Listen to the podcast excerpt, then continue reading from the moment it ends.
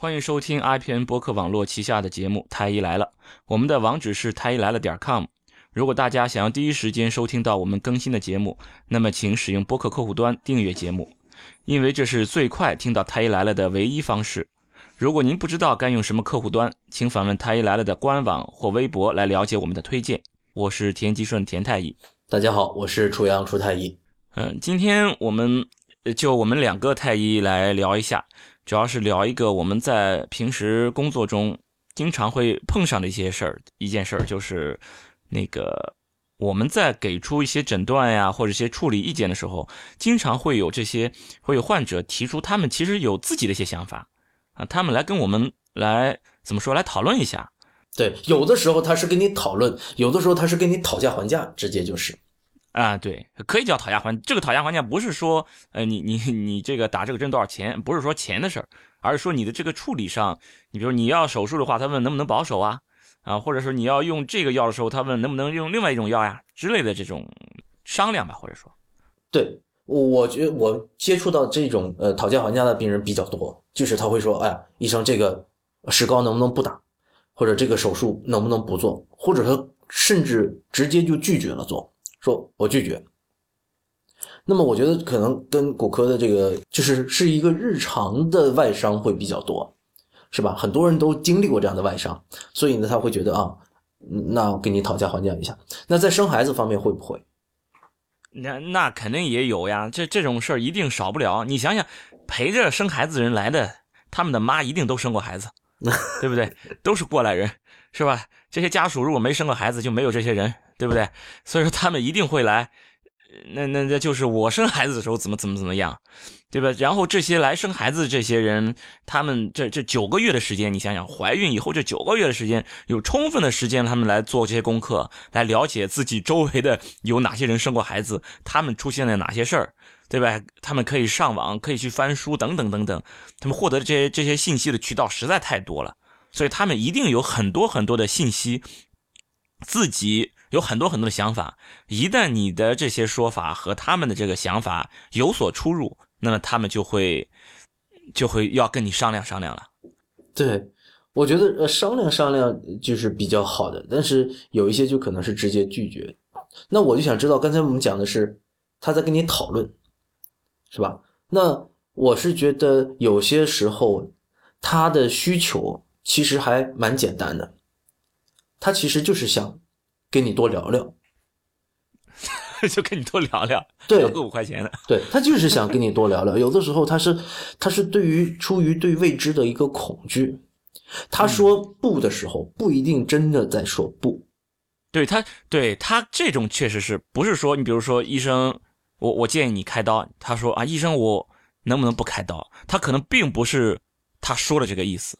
并不是说他拒绝你，医生，你让我开刀，我就是不开刀，而是说他想要知道你为什么要让我开刀。就是其实换成医生的术语，就是你让我开刀的这个必要性在哪里？这个手术指征在哪里？我开刀的这个手术时机为什么是现在在在这个时间？为什么是这样？他其实想要知道这么一个一个原因。对，其实，在很多的这种讨价还价的过程中，最终患者还仍然是接受了我们的医疗建议。那前提是我们给他做了。足够充分的、详细的一个解释，那么其实很多的患者听了你的解释之后，他们会恍然大悟，觉得哦，你说的有道理，我应该接受。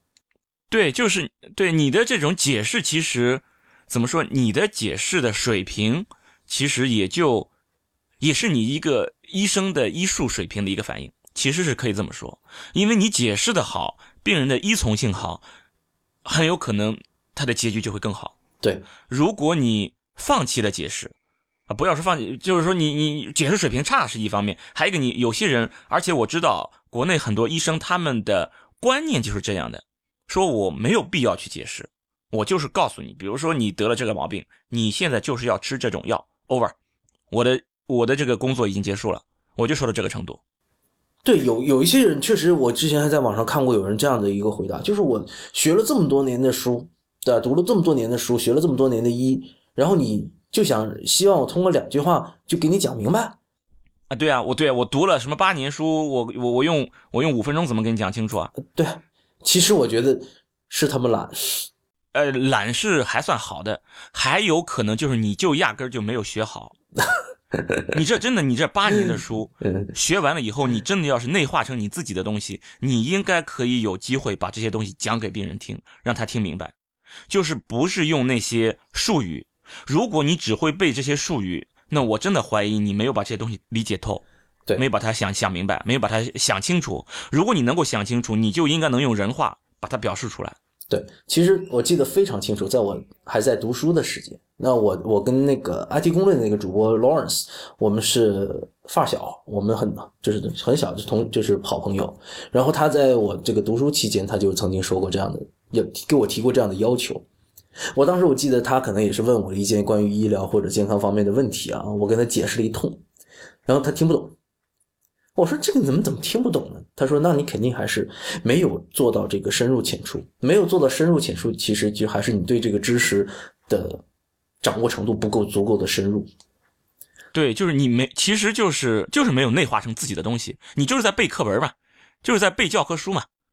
对我们没有，并不是在吹嘘自己啊，吹嘘我们两个是具备了这样的能力。其实，以确实我们有的时候做节目，仍然有一些东西，呃，没有做到非常的深入浅出。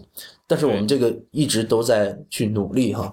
然后我觉得就是在面对病人和你这个讨价还价的时候，我觉得其实作为医生，因为我我知道我们的听众里面很多是医生或者医学生哈，其实。你们面对这样的患者的时候，不要觉得他们是在质疑你或者 challenge 你、挑战你。很多的时候，他只是想满足他的知情权。对这个这个知情权，我觉得是最基本的一一一项权益。这个只不过就是他们可能在比如在有疾病的状状况下，其实就是他身体处于一种比较极端的一种情况。这个时候，因为他的身体啊最最基本的这种健康。健康状况受到威胁的时候，可能他们就会忽略了跟你跟医生沟通时候的一些技巧，他们就会把他们最最基本的这个想法，一有什么马上就蹦出来了，就有点这种什么慌不择言，有点这种这种意思意思了。所以他们可能说话的时候，这种沟通技巧就会不是非常的理想。这时候可能就会在医生这边听听起来好像就是啊，你你是在质疑我，你你你这边就是你不信任我。可能会有这种感觉，而且我确实在工作中也确实能感受到，因为当有病人问出这个来的，问出这些这样的话来的时候，我的第一反应就是不爽嘛。对，就是不爽。其实刚才我们提到一个词叫依从性，嗯，就是我非常想强调的是，这种依从性是怎么来的？这个依从性其实是双方医患双方共同努力才能够形成的一个依从性。一方面就是做患者的人。你要跟医生积极的配合的同时，你也好好说话，是吧？你充分表达了你对医生的尊重，对对方专业能力的一个尊重的时候，然后你可能可能会有一些质疑，我觉得这个质疑是非常正常的哈，因为大家本能的会保护自己，然后我们医在医疗活动过程中很多的这种有创的治疗。突然间，对方给你提出了一个有创的治疗，或者说是呃，比如说化疗、放疗这样的一个建议的时候，你本能的会有一个抵抗的情绪，但是不要脱口而出，不要把这种抵抗的情绪通过言语传递出去。那么，如果说一个医生他是一个所谓的这个自我涵养比较高的一个医生，我觉得他面对呃患者的这种情绪，我觉得他会处理的比较好，但不是。每一个医生都处理的好的，有些医生可能他处理的不好。那患者如果说表达了这种抵抗的情绪，他可能患者仅仅是表达了我想知道我将面来面对的风险和我为什么要面对这样的风险的时候，有些医生可能表达的是说你干嘛不信任我？对对对，是吧？所以其实有的时候是医生本身的他那种傲慢的姿态或者高高在高高在上的这种姿态。令到了这种矛盾越来越激化，就是一种沟通失灵了，有一点。对，其实如果双方沟通的好的时候，依从性就高了嘛。有很多的时候就是带着火，但是一方有火，另外一方也冒火，那好了，那接下来那那就这个事儿就没法办成。无论是做什么事儿，我觉得都是一样的，对吧？对，但其实怎么说呢？有一些也也也不是全部啊。嗯，就是说他们可能就是有点就是说话的这种技巧上的，确实也有一些他真的就是不相信你，真的就不相信你。比如说我们这边谈话都有人录音，嗯，就有手机在在在旁边录音，你说的每一个字儿他都要录下来。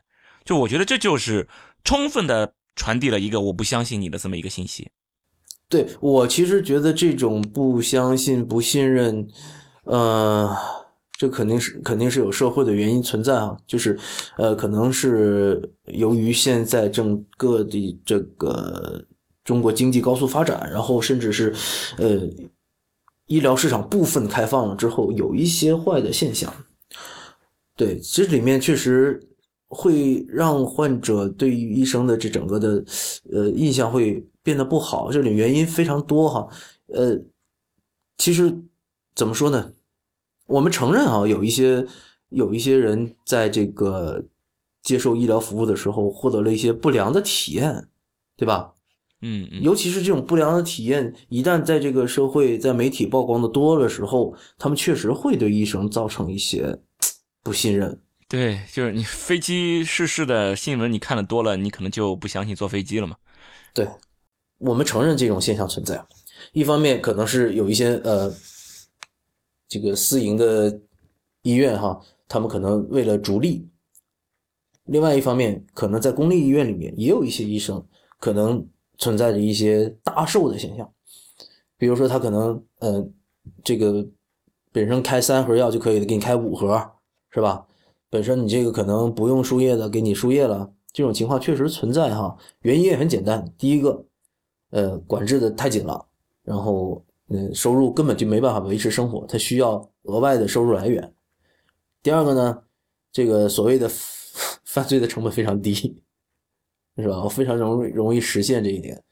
那所以呢，就有这样的一个现象存在。但是我们必须说，这种现象毕竟是少数，而且我觉得逐渐在变好。因为其实把这两点管住，一个方面能够提高医生收入，另外一方面提高他犯罪的成本。管得严了，你如果说再干这种事儿，医疗腐败的事儿，就要把你抓起来。因为这种事儿被抓的医生现在越来越多了啊，我们都知道。那么以后我想说，这个事儿会越来越好。然后另外一个对医疗市场的管制逐渐严格起来，让这些无良的医院没有一个生存的空间，我觉得会越来越好。但是在目前的状态下，确实是存在着一些就是劣质的医疗服务。对，就是说这种劣质医疗服务还有一个。不仅仅是说，是从这种嗯，为了谋谋求这种经济利益这方面，其实还有一个就是国内的这种医生的水平参差度实在太高，就是差异实在是太大，你确确实实很难判断这个医生的水平怎么样。你作为一个，真的不要说让让让患者去去判断了，我作为一个医生，我都很难判断这个医生的水平怎么样，我可能也就只能简简单单的。看他的 背后的这个医院的牌子啊，哪个医院的医生，就跟你是哪个，你是重点高中毕业的哦，那你你就是能考上大学啊，你不是重点高中毕业的，你就考不上大学，就就这么一个概念。所以说你是个大医院的医生，你就是好医生；你不是大医院的医生啊，你的水平就不如大医院的医生。反正就就就只能这么判断。这种判断方法在目前来说其实是相对合理的。对，相只能说相对，只能说相相对合理。不，我们不能说说呃离开了这个呃医院的一些医生就不好啊，或者说一定是在三甲或者说教学医院里面的医生就一定会比呃比如二甲的医生他们水平更高或者医德更好，没有办法这么说。但是呃总体来说呢，就是在那里面安全性更高，在大医院里面安全性更高，好好医生更多。那只能现在目前是这样的判断，对。然后我们这一期一一播出去，然后他们的分级诊疗制度又又完蛋了，是吧？我操，我们哪有哪有那么强的影响力？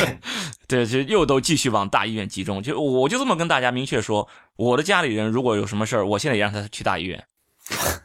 虽然我们这个政治不正确啊，那这事实就是这样。所谓政治不正确，是和呃我们的这个权力机构的那个意向是不一致的。呃，但是我是觉得这是目前合理的方案。对你真的，你你你你怎么能够？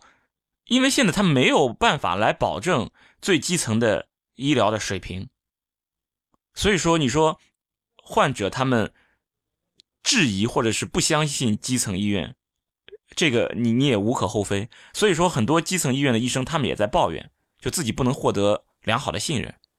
其实这就没法开展这件事儿。就对，如果有有像那种呃电商网站就好了，是吧？可以看到那个你有几个皇冠，你有几个好评，你有几个差评，是吧？然后，但但是你你电商的话，你你这种，你比如说我我那个买苹果是吧？买了十个烂了俩，那我给你一个中评是吧？买十个全是好的，那我给你一个好评。这种是有很明确的这种判断的。我我就算不是种苹果了，我吃苹果了，我也知道哪个是好的，哪个是不好的。那你是看病的和就是医病的和被看病的这两个差异就比较大。你一个患者，你怎么评判一个医生的好坏？这个医生。来找他有十个人看病死，呃，十个人开刀死了五个，那个医生十个人开刀一个人都没死，那是不是就是第二个医生更好？那有可能就是第一个医生其实开十个死了五个，他十个全是重病人，因为他手他的这个水平特别高，只收重病人，只看重病人。他看这些重病人本来在国际上的这种死亡率都在百分之九十，但到他手里只有百分之五十了。那他水平其实很高，对，所以就没有到现在为止没有一个特别科学靠谱的一个就医推荐的系统，就是因为医生的能力用来量化特别难，这真的很难。你所以说我们在在判断这个医生的这个最终的这个怎么说，在在评判的这个标本上，不能完全依靠这个结果，肯定也不能完全看患者的这种感受，应该看他的这个过程。对，有可能某一些优秀的教学医院，它某就是可能每年的死亡率很高，甚至高过一些基层医院。基层医院对，因为基层医院他们不敢收重病。你你比如说，真的 就是前两天我们医院，因为今今天就那个就就现在是那个叫国庆节放假期间嘛，就国庆节前两三天，我们医院里面是收了大量从下面转上来的这些这些重病人，每天都要开刀开到很晚。就因为这些重病人，我们就他们不收了，已经一定要就临临节假节假日了，人家要放假了，对，都要放假了，就赶紧放到这些大医院、上上级医院，推到我们这儿，我们就没地方推了。就你要赶紧把它就要就要消化掉，就要赶紧把这些事情都要解决掉。那就是这种你重病人多了，这不良结局的发生率是一定是高的。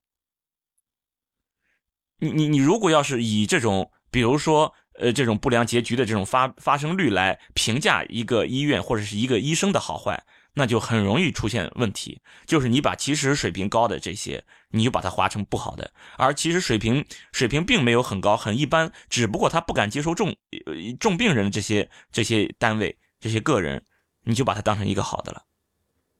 对，所以其实还是涉及到一个问题，就是大家对于这个医疗行为的。这个本本质的一个不不了解，我觉得医疗行为和其他的很多工作的行为都有一个共同的特点，就是还是有局限性的。我们就说，医生医疗不能让人家永生，很多病现在的医学就是治不好。然后我我经常说，就是人终有一死啊，不管大病小病，总有一款适合你，就是这个道理，就是。大家觉得这个会对于医疗活动的这个期望值特别高，希望能够得到一个完美的结局。而实际上，大家推敲一下自己的这个想法，你就会发觉这是一个根本就不能够经得起推敲的一个结论。如果每一个每一次医疗活动都有一个完美的结局，这个世界上就不会有人死亡了。对，所以说我我们对于医疗。我们对他的这种怎么说监控，我们更多的应该是看这个过程，就你在处理的过程上是不是在按照医疗原则在做？对对对对。那么就是说，当这个时候，就你在做出每一项医疗决策的时候，你的依据是不是都是充分的？那这个时候，可能在整个医疗过程中的这种讨价还价，我想有可能就是有必要的了。呃，对，但是这种呃，我仍然觉得不应该做讨价还价的举动。你可以说，呃，有提出质疑哈，就是大家其实，在社会当中其实是都能够发现，其实我们的生活是不断的和周围的人是在合作的过程中的。那这合作的过程中，确实是充满了不信任和妥协的。那在这个过程中，你在和医生合作的过程中。你如果选择不信任的话，你们两个之间的合作将充满了障碍。那这个过程啊，有的时候吃亏的应该是可能是患者自己，而且我觉得大多数的时候吃亏的都是患者自己。我我觉得基本上就都是了。对，医生，因为医生他们提供服务，他们有什么？其实这种事儿我们也碰到过。我的选择就是选择最最最最保守的，就是最最保守的，甚至有时候基本上都是过度治疗了。对，所以就是在医生的有一些呃，做出一些选择，让人觉得好像不值得信赖的一些选择的时候，其实有些人会觉得这个行为是本人医生自己的主观的意愿决定的，或者是他是主动做出这样的选择的，啊，甚至有人说这些医生医德不好，而实际上我是觉得很多的时候是你的对象带来的一个反馈，而引起了一系列的反应。这医生其实是一个应对的反应，这是一个过度的自我保护。比如说，患者表达了对医生的这种不信任，你既然都选择了我，可是仍然不信任我，我会，我们当时其实，在工作当中经常会遇到这样的事情，说，哎呀，这个病人比较难搞，依从性比较低，是吧？依从性比较低，那有的时候我可能会好心觉得帮你选择一些。对你比较好，然后花销也比较少，然后可能各方面都比较好，但是会承担一点点风险的事儿，我可能选择不做了，啊，那么我我选择一些最最保守，然后我的风险最低的，我的风险最低，医生风险最低的事情，对，那比如说呃抗生素是吧？那我你可能原来这个时候就可用可不用的时候，我给你用上了。比如说，有些人发烧的时候用激素，尤其尤其是在很多基层医院，激素的使用是被滥用了的。就是为什么？你要退烧啊？你这病人那么难搞，你一进来就要我把你的烧退下来，那行啊，我先把你烧先退下来再说。所以其实是你提出的这样的一些质疑和不信任，让我做出了这样的一个反应。这就是跟那个，这不就博弈论吗？博弈论上就是你。我们本来都是默认是合作的，只要是你向我合作，下一轮我也就是合作，然后我们就一直合作下去。只要某一轮博弈有一方不合作了，那么从这一轮开始，大家就都不合作了。对对，其实医生面对的患者其实就是流水一样的，他们其实就是在一直就是在按照这个，我们就是按照合作的这个博弈的这个这个策略来走下去的。但是当你作为患者提出来，你要不合作，不是提出来，就是说表现出来。那么下一轮我的博弈策略也就变成不合作了。对，其实我是我我先讲我的一个建议哈，我是觉得大家在选择医疗服务的时候，你一旦在选择之前啊，你应该做好充分的一些工作，比如说就像我们之前讲的，了解一下这个医生的信息。但是，一旦选择了这个医生之后，请给予绝对的信任。为什么这么说呢？我是觉得。一旦你选择了这个医生，你们二者之间就已经建立了一个隐形的一个契约的关系，甚至是一个合作的关系。我觉得你们两者之间是形成了一个 team，一个团队，啊，是是搭档的关系。接下来的工作，接下来的这整个的医疗服务，都需要二者配合起来去做。那么我们说整个团队协作哈，我们平时做事儿的时候都需要和别人配合。比如说你做一台手术，你可能跟护士配合，跟你的助手配合。比如说你可能在这个种田的时候，你可能你有你的搭档是吧？我们知道在这个合作的过程中，我们不能拆台，然后大家要明确的分工，否则你这个事儿就没办法进行下去嘛。这是最基本的一个道理。那。和这个做饭啊，和这个剪头发这种这种提供的服务不一样。那提供医疗服务这一点，和其他的这种服务最大的区别是在于，这个被服务的这个对象是这个人，对吧？我们比如说装请人装修一个房子的时候，这个房子是一个物体，这个物体本身不会做决定，不会干扰这个这个整个行为的进序，但是。现在医疗活动的对象是一个人，我要在你的身体上做手术，或者说在你身上做一些东西，呃，做一些行为。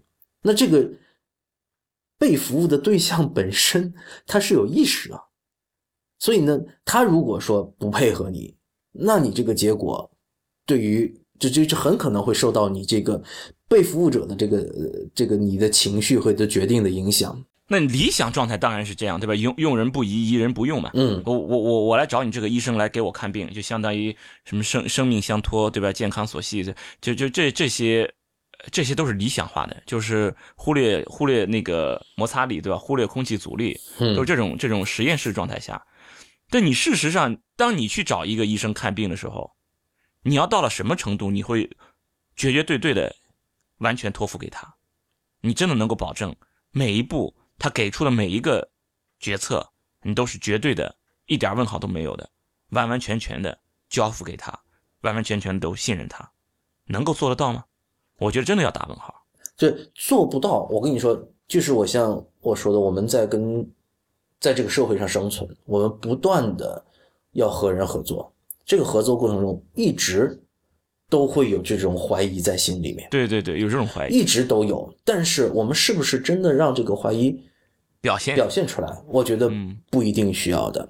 比如说，我很明确的是，我去剪头发的时候，我就把我自己想要什么，把我的需求讲清楚。讲清楚之后，我一旦决定了在你这儿剪，我就不会再去指手画脚了。比如说，我去吃饭。那我既然选择这个餐厅，我就已经接受了这个风险，就说我可能这个餐厅里面吃到不好吃的东西。但是，我既然做这个选择之前，我就已经做了充分的功课。我可能这个东西看起来很快，我可能在一分钟就决定了我在这儿吃饭。可是，其实我已经做好了承担这一次接受这一次服务的一个风险，我的一个心理准备，对吧？是是这样，就你比如还是就是你你去剪头发，是吧？就是你你说我到了你这个发廊，对吧？你这个理发店，这里都说这里的水平比较好，剪出来的很艺术啊，所以说我我让你们这个理发店的理发师来给我整我这个头发，我对你绝对信任。两种，一种是出太医去剪头发，然后你给理发师说我要染个黄头发。染成什么颜色？OK，你信息已经获得了，你理发师信息获得了。好，然后楚太医就闭上眼睛了，我就把我的头发完全交付给我的理发师了。然后我相信，我睁开眼睛的时候，我的头发已经变成了我想要的，就是贝克汉姆那种金发金金发。那么，那么 OK，就就是说，这是你对他的一个最配合的。现在我也去剪头发，我说我要染成染成一个贝克汉姆那样的黄头发，但是我不信任他。我开始我也闭上头，闭闭上眼睛，然后我 稍微眯开一点眼，我看见他正在调一个绿颜色的给我染头发的颜色。那这时候我该怎么办？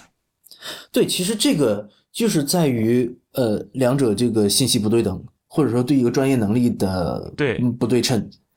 你可能看到的是他用绿头发，但是你不知道最后出来的结果是什么。对对对，但是我会质疑的，我要的是黄头发，你怎么给我整一绿的？对你，其实你看到的是过程中的一个环节，但是你没有看到结果。我觉得剪头看到结果，剪头发和和这种医疗真的很像，很像。其实有可能他在配，就为了给我配贝克汉姆那种那种金黄色，就需要一点这种颜色，对不对？他很有可能是这种情况，所以他给我我，但是我只看了其中一部。这时候我可能我就会提出来质疑：你为什么要给我用这种绿颜色的？我会甚至我会再强调一下：哎，你是不是忘了？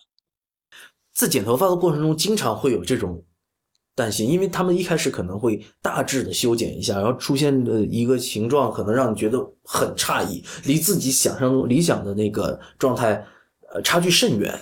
可是你如果说这个时候静下心来，等待他，让他去做完成他的工作的时候，你会发现最终的结果，哦，他竟然是能够柳暗花明又一村的。那万一这个人？他对颜色的这个判断是有问题的，怎么办？嗯，那这个是另外一个问题了，那就是还是对于服务的一个预期的问题了。不是，就是这个这个，我觉得不是预期，因为现在的现在中国的社会就是这样。我刚才说过了，医生的水平差异确实是很大的。我我。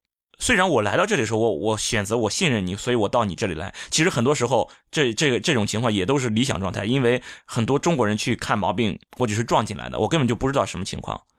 我我是不得已才到这个医院来看病的，并不是说因为我喜我相信你我才来的。我们假设是我相信你我才来到这个医院，然后我说我要一个金黄色的头发，结果我看到了你在配绿颜色，而事事事实上确确实实就是这个理发师他对这个颜色的判断是出了问题了，有这种可能。结果如果我一直闭着眼睛，结果我发现我头发就被整绿了，如果我我真的我睁开眼睛，我我告诉他了，哎，你这个颜色其实是绿色的。然后他说啊，难道这是绿色吗？我以为这是金黄色哎。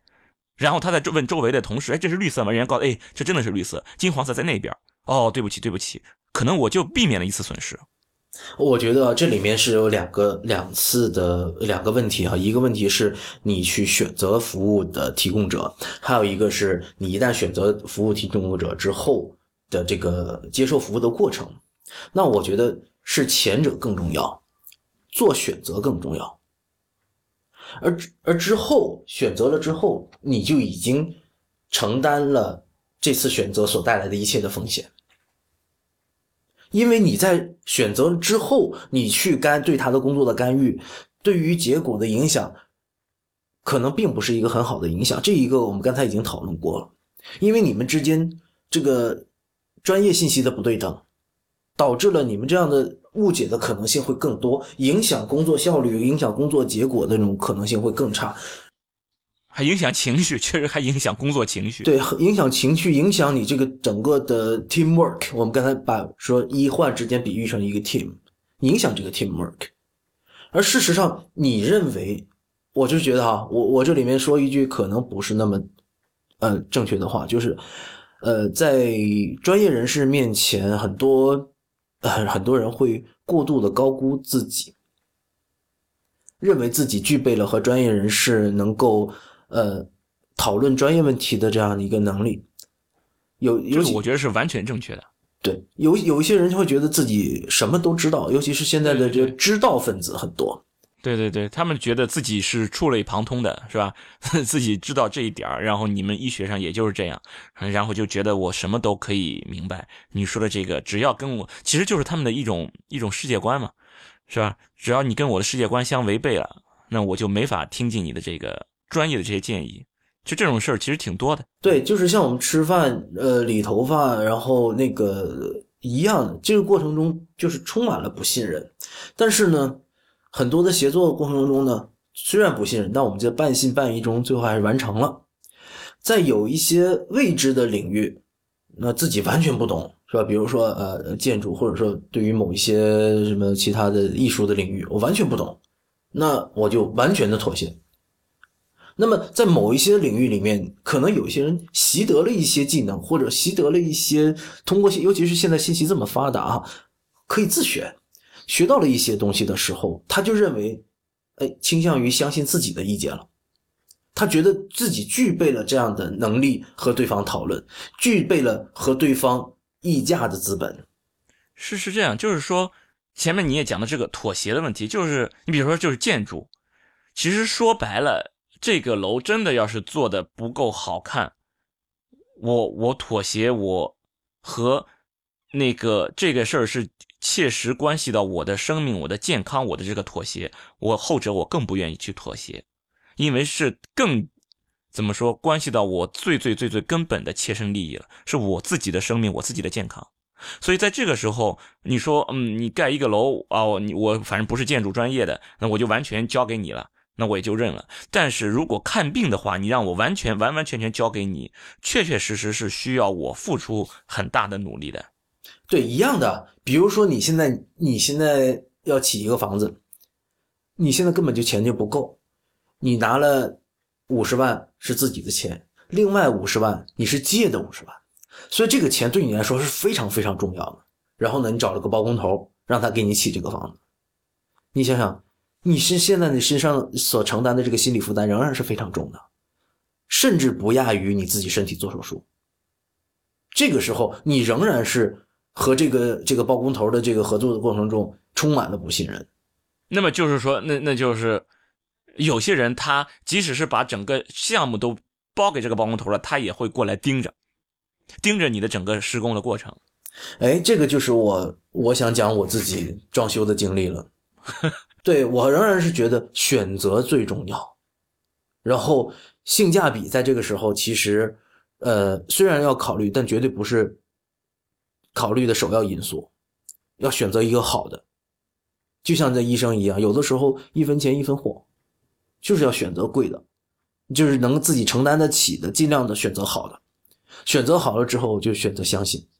那我之前和我合作的这些装修的包工头啊，呃，设计师啊，我和他们的合作都非常愉快。在专业领域，我就是选择相信他们。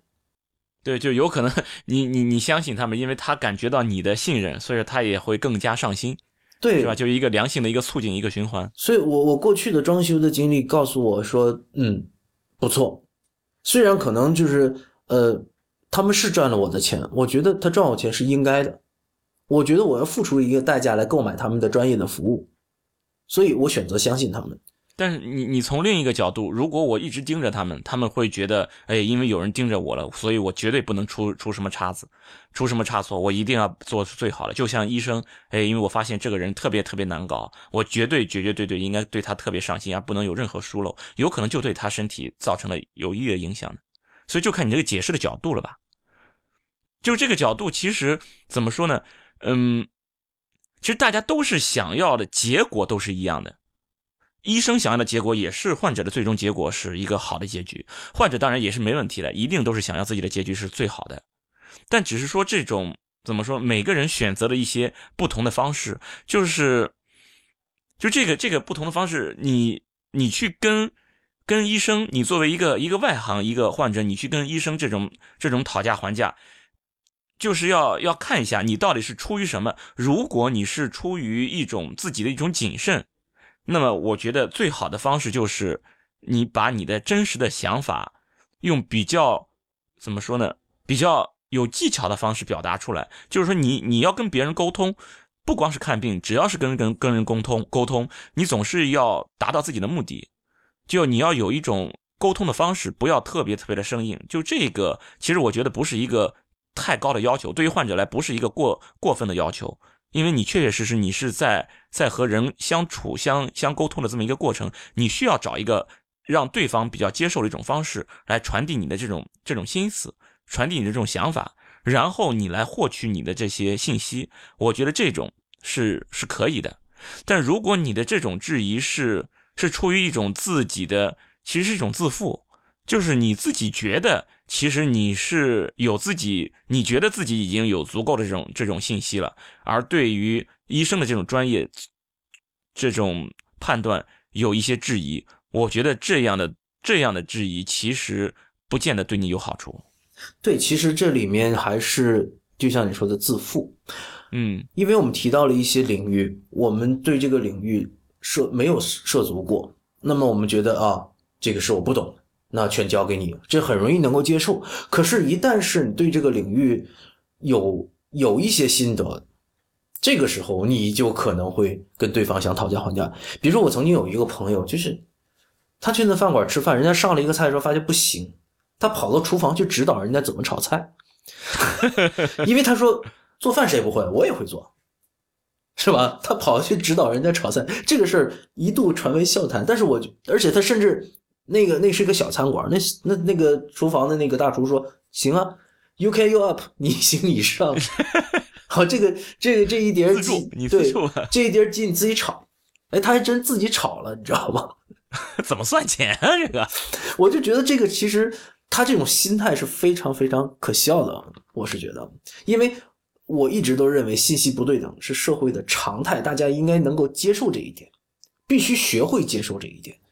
你不可能要求自己拥有全部的技能，不可能要求自己是一个脑子有一个无限的存储空间，像一部百科全书一样，是吧？我们不不需要要求信息对等，也这些不现实，也不必要，对吧？对对，说难听一点，你处理信息的能力其实也非常的一般，远没你想象的那么强。嗯，对，不要以为自己很强，我真觉得有的时候大家可能会。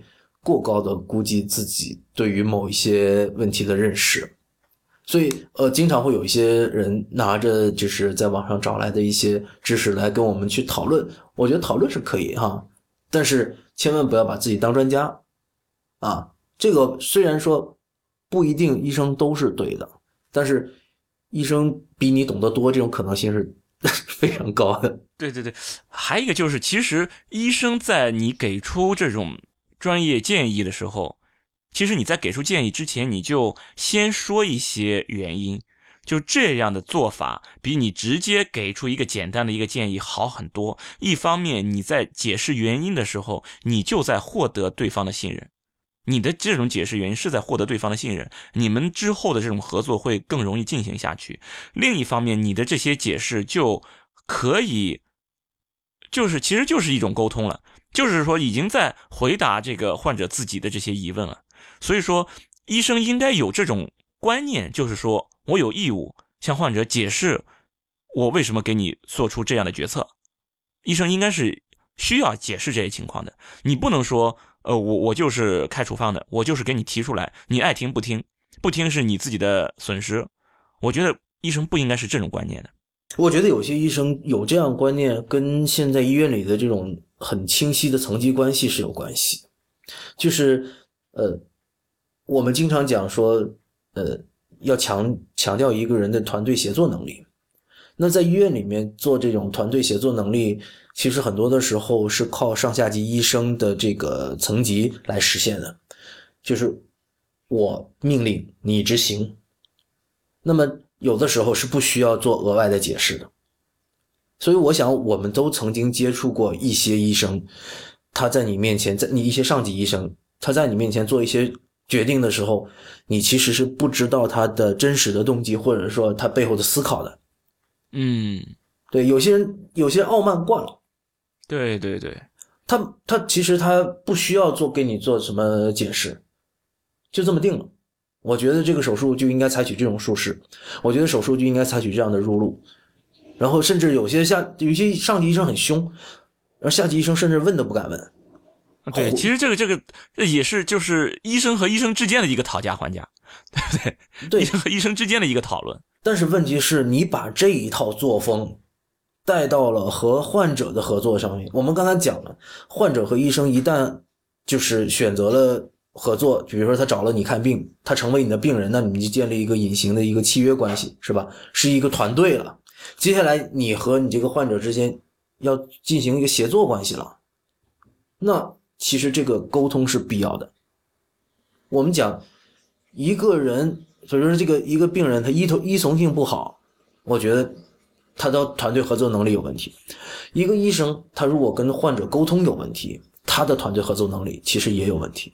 对对，你不能老是什么事儿你都要求患者这个，你要求患者沟通也要也要有技巧，还不能是随便质疑。质疑医生，然后自己还要承受这些痛苦。人医生说要什么就是什么，那那确实也挺可怜的。你比如说，你真的要是早泄了，你去碰上一个医生，他让你去做那个背神经根，那个背神经去离断手术了，那你怎么办？对不对？你这这你摊上这种医生，你怎么办？你又不能提出来质疑，对不对？你一质疑医生呢，还不高兴，是不是啊？那你只能去做这个手术了。那这样这样，这个这个患者也太惨了，太可怜了，对不对？所以我觉得这个医患双方都得各让一步。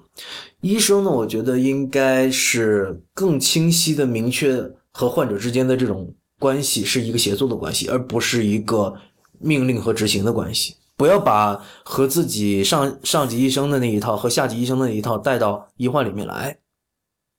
我们想让周围的人帮我们做事的时候，我们不仅要告诉他我要做什么，而且还要告诉他为什么这么做。大家才能够帮你去协作，是吧？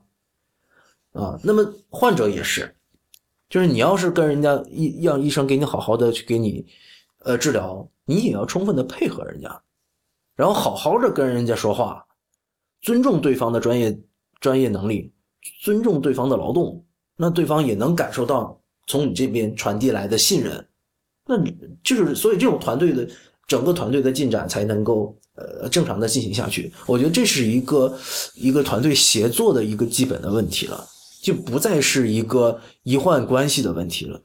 对，就是说，真的就团队协作里面，真的如果出现了有什么，就是这种摩擦力很大这种情况，但我觉得就是人的一个本性嘛，就总是先从别人身上找原因嘛，对不对？就是碰上猪一样的队队友了嘛。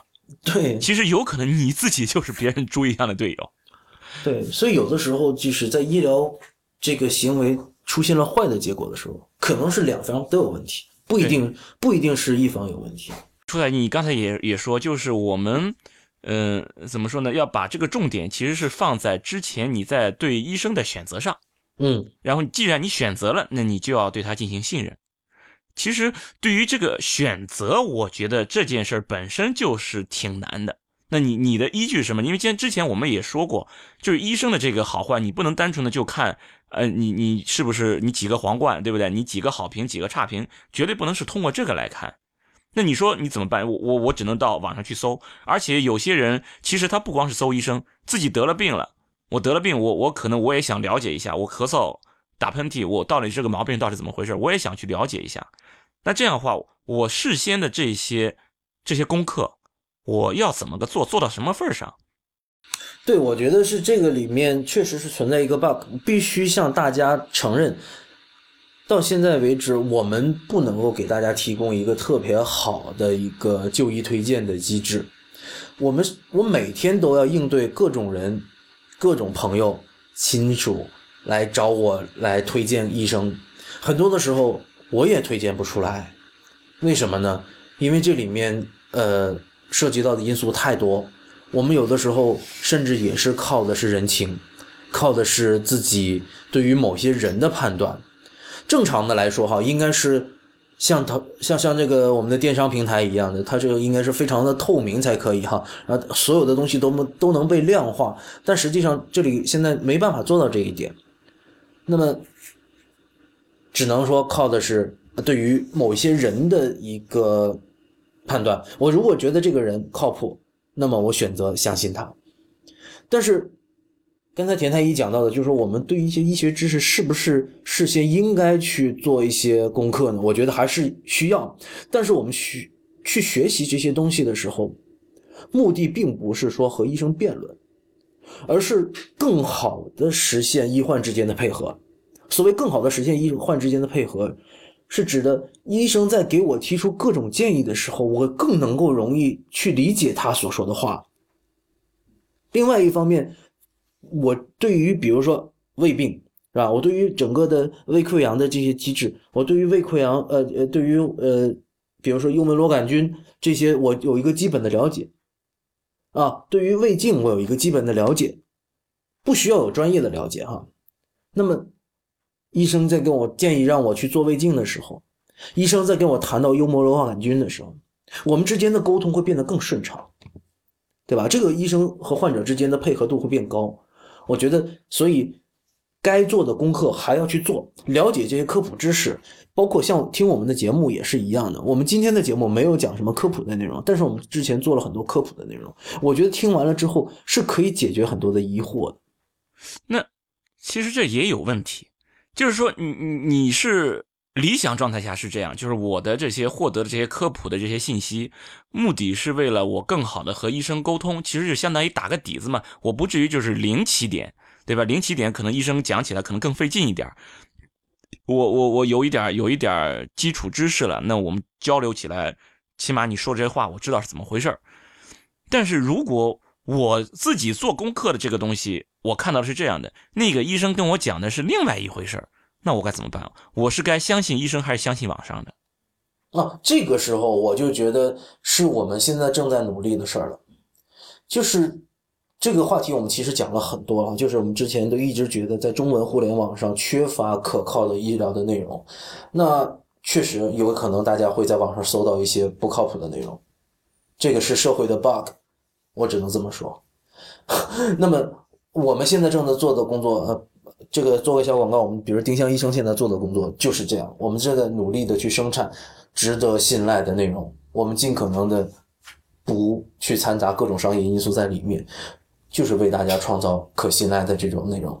以后让大家能够搜索到的这种医学科普内容都是可以信赖的。那假如说，我我我就是，比如说我就是听，呃，太医来了前面听了一期说不要去做阴茎背神经跟离断手术。结果我碰上一个医生，他就说要我建议我做这个手术，我该怎么办？我要质疑他吗？这个时候你就不要选择他。就像我们经常经常说的，对，如果人家跟你说宫颈糜烂是个病的话，这个医生你赶快你就不要选择他，也就是在一开始就不要选择他。那么就是说，前提就是说你是相信了这个网络上的这个东西了。这个里面，就像我刚才讲的，我们没有办法要求所有人都能够处理所有的信息。这个信息的正确性确实是很难判断，因为是个外行的话，很难判断这个东西。同样的一个，我我就是一个零起点呀，我就是一张白纸呀。可能先入为主的这个都有可能，我就觉得那是正确的呢。这个就确确实实是，或者是就是这个医生，我更相信这个人医生的名头，我就很信任他了。然后这个医生，哎呦，你看，嗯，那个头发胡子全白了，对不对？嗯，看上去就像是一个忠厚老实一样，我就很相信他。然后我就绝对选择了不相信网络上的东西。但有可能这个头发胡子全白了，他就是一个江湖游医。那也也有可能就是你你相信的这个网络上的东西，但网络上的这个这个信息源，其实你并没有很好的一个审核，因为你没法判断这个东西到底是对是错。然后我选择了相信网络上的，结果我看着这个医生看上去年年年纪轻轻的，也不像是懂什么东西的。网上说是怎么样怎么样的，那我我觉得你这就不对，我就选择了不让你这个医生来给我看病，我选择其他的医生。其实有可能你的选择就是错误的。这种风险是存在的，比如说我们在，比如在写写文章的时候，哈，我们可能提到某一些数据，这个时候某某人给我提供了一条数据，那么我们会考虑这条数据是否可以采信，是吧？我们会要看考证这个信源是否值得我们信赖。假如这是一个我们，然后我们找到这个信源，看了这篇文章，觉得哦，这是一个特别靠谱的研究，那我觉得他提供的数据是可以信赖的。那那是因为你们是专业的，如果我是一个非专业的，我关于怎么获得这些数据的，它的设设计啊等等的我都不知道。就你的这些实实验这样设计是不是对我都不知道，我就是一片空白。你给我写什么我就认什么。其实这种时候他去去考证这个是很难的，因为专业性太强了。是的，确实很难。那这个时候为什么有专业人士存在？那就要相信专业人士。那我刚才讲到这里面确实有 bug。对，就都在说是自己专业人士，网上也在说自己是专业人士。对，这就是有 bug，所以这个是最可恨的。我们首先要做的就是把这些 bug 都都都去掉。那这个确实挺难的，因为怎么说呢？你想要覆盖各种疾病，这这种事儿，我觉得要建立这么一个很庞大的一个库，可能也都是很难做到一件事儿。对，这个不是我们现在要做的，我觉得还是应该用良币驱逐劣币，让这些无良的医生从这个医疗市场里面退出去。对，就是说你其实有一条是国家应该做的，就是你应该保证这个医生的职业的这个水平，他的一个底线，就是说现在我们的医生最差可能二三十分的也有，然后很好的医生九十分、一百分的也有。对，然后我们应该就政府，你应该保证这个医生的水平最差最差的，他不低于六十分。那当这种情况下，你去看病，就是说你最差最差，你碰上的医生给你看病的这个水平也不会差到哪里去，也都是至少是及格水平。那这种情况下，可能你出去你去选择相信医生，可能你冒的风险就会小更少，总比现在你这种差距这么大，从二十到一百这个这个差别差别更好一些。所以这里面有有存在两种情况，一个是理想状态和现实的 现实生活，确实有点太骨感了。对我们，我们理想状态是网上说的不一定是对的，对我们不能全盘相信网上说的，相要相信专业人士，这是理想状态，对吧？可是现实状态是，我们在网上看到的东西和专业人士到底哪一个更值得信赖的问题。所以现现实的状态就是说。大家没办法判断这一点，必须承认，现在正在听我们节目的这些听众，必须要向你们说声对不起。就是你们听完这一段，一定会很糊涂。对对对，我我真的会会有这种感觉，因为确确实实现现实就是这样。就是我们现在做这期节目，我们传递了一个一个什么呢？最终传递出来这个这个这个信息，其实也就是一种无奈。嗯。但是我们还是仍然是坚信，就是以后，啊，我们仍然相信，大家尽可能的要相信专业人士。如果在一个专业人士给出的意见和一个，比如说你自己看来的这某些呃文章里面消化的东西，你如果出现了矛盾的时候，那我希望仍然是相信专业人士。其实这一点在我们呃提供这些科普信息的时候，我们仍然非常注意一点，就是。请遵医嘱，对，很多时候，如果真的你在网上看到有一些科普文章，后来写着写着写出来要遵医嘱，那我觉得这篇文章可能靠谱性可能更大一些。对我，我仍然是就是，比如说你当出当你出现了某某某些问题的时候，我非常反对说大家看了我们丁香医生的文章之后，然后就自诊自治，自己去买药，嗯，这我非常非常反对。我们不想说成为替代医生的东西，我们希望是成为更好的帮助医生和患者之间配合的一个东西。啊，对，就是有些人说的，以后互联网就可以把医生取代了，医生要要要下岗了，这个我是笑笑呵呵，我是对他。对对对，我们仍然非常强调医生专业人士的重要性，包括我们的节目，我觉得大家听一听就好了。我们听一听是听到的是什么？